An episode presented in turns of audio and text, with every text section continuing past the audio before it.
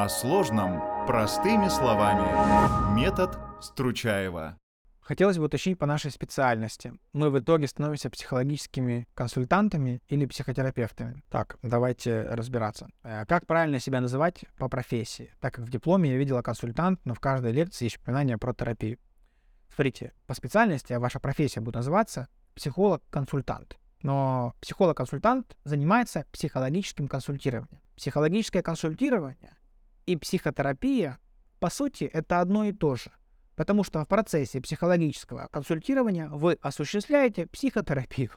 Да, очень часто, когда мы говорим, мы же не говорим просто терапию, терапия разная. Просто мы говорим слово терапия, подразумевая именно контекст психотерапии. Насчет того, кто такой психотерапевт или не психотерапевт, в разных направлениях по-разному. Но я, я бы не сильно занимался заморочками, а я психотерапевт, а я консультант, э, поверьте, это не имеет значения и не влияет сильно на вашу профессию и на вашу эффективность. Э, просто я себя считаю психотерапевтом по определению. То есть, ну, нет какого-то большого бородатого дядьки, который говорит так, Значит, ты психолог-консультант? Не. А вот ты психотерапевт, но не психолог-консультант. То есть нет такого разделения, не переживайте. Это просто разные термины одних и тех же процессов. Дальше Анастасия спрашивает. Как более точно определить свой стиль в психологии? Я практикующий коуч. Многие техники, которые мы прошли, мне знакомы, и я их уже применяю в работе. Если начинаю выбирать те, что мне больше нравятся, как было предложено в одной из лекций, то получается практически все. Здорово, но ваш стиль и ваши техники — это не одно и то же.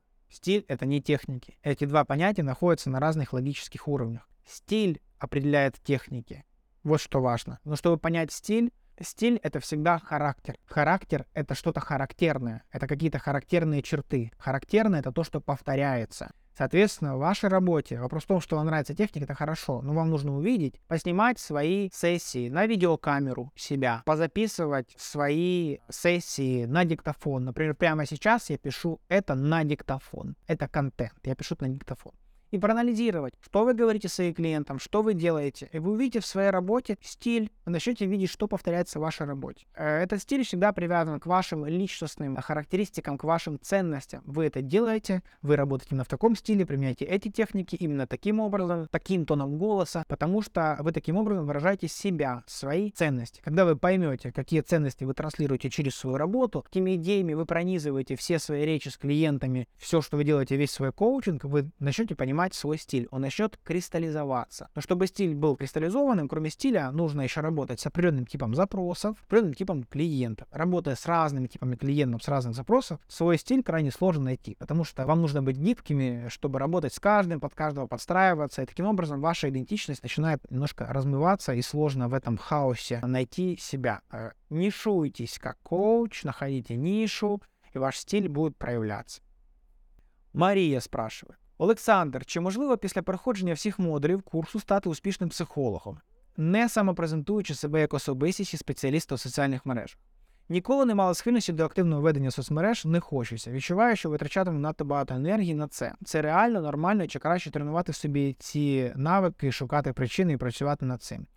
Шановна Марія, Давайте я наведу просто приклад, коли ви кажете, що я не хочу проявлятися, мені це не треба, і так далі. і так далі. Я одразу можу сказати на своєму досвіді, що все це справа часу. По-перше, а по-друге, і справа в тому, ви просто стикаєтесь зі своїми внутрішніми якимись комплексами, проблемами під час того, коли ви розвиваєте свої соціальні мережі. Я не хочу проявлятися не тому, що я так вирішив, а насправді, наприклад, я розумію, що коли я проявляюсь, то я можу комусь не подобатись, або я не вірю, що це комусь треба. Це що, якісь здорові прояви? Ні, насправді це все ознаки того, що ви десь не не вірите в себе, що ви вважаєте, що ви не такий гарний консультант. І ось е, що ми бачимо? Ми бачимо, що це. Запити на особисту терапію. Це перше. По-друге, для того, щоб робити маркетинг для себе і для психолога, ми живемо в такий час, коли бути психологом просто мало.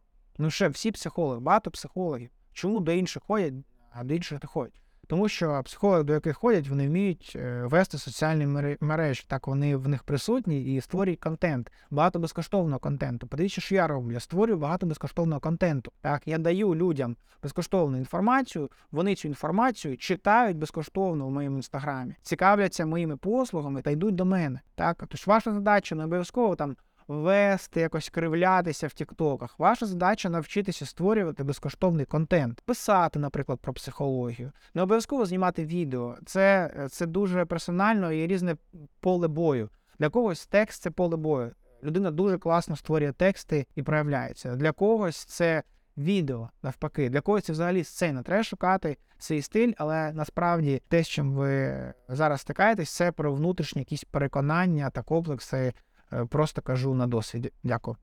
Сейчас тот, кто, кто-то из ребят, кто украинского не знает, думает, что вообще там у вас происходит, о чем вы там, о, о чем вы там вообще говорите? Что это только что было? Да, просто вопрос был на украинском, я решил ответить. Так, поехали дальше. Анастасия спрашивает. Я очень боюсь навредить клиенту, используя виды экстремальных методов интервенции. Не знаю, что делать с этим страхом, как перебороть и начать использовать на сеансах. Смотрите, судя по всему, что вы боитесь не навредить клиенту, вы боитесь того, что произойдет в случае, если вы ему навредите.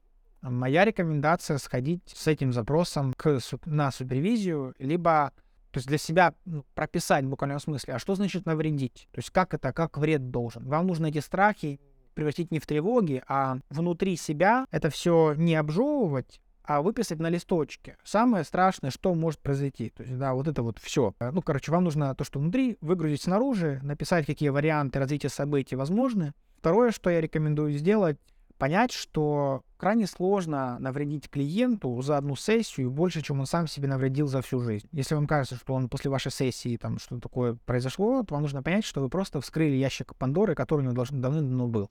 Если бы не вы, то кто-то бы другой как бы вскрыл его, да, то есть это не то, что сброс ответственности, но очень часто психолог берет на себя, ну, не понимая, он думает, что он там что-то вредит и так далее.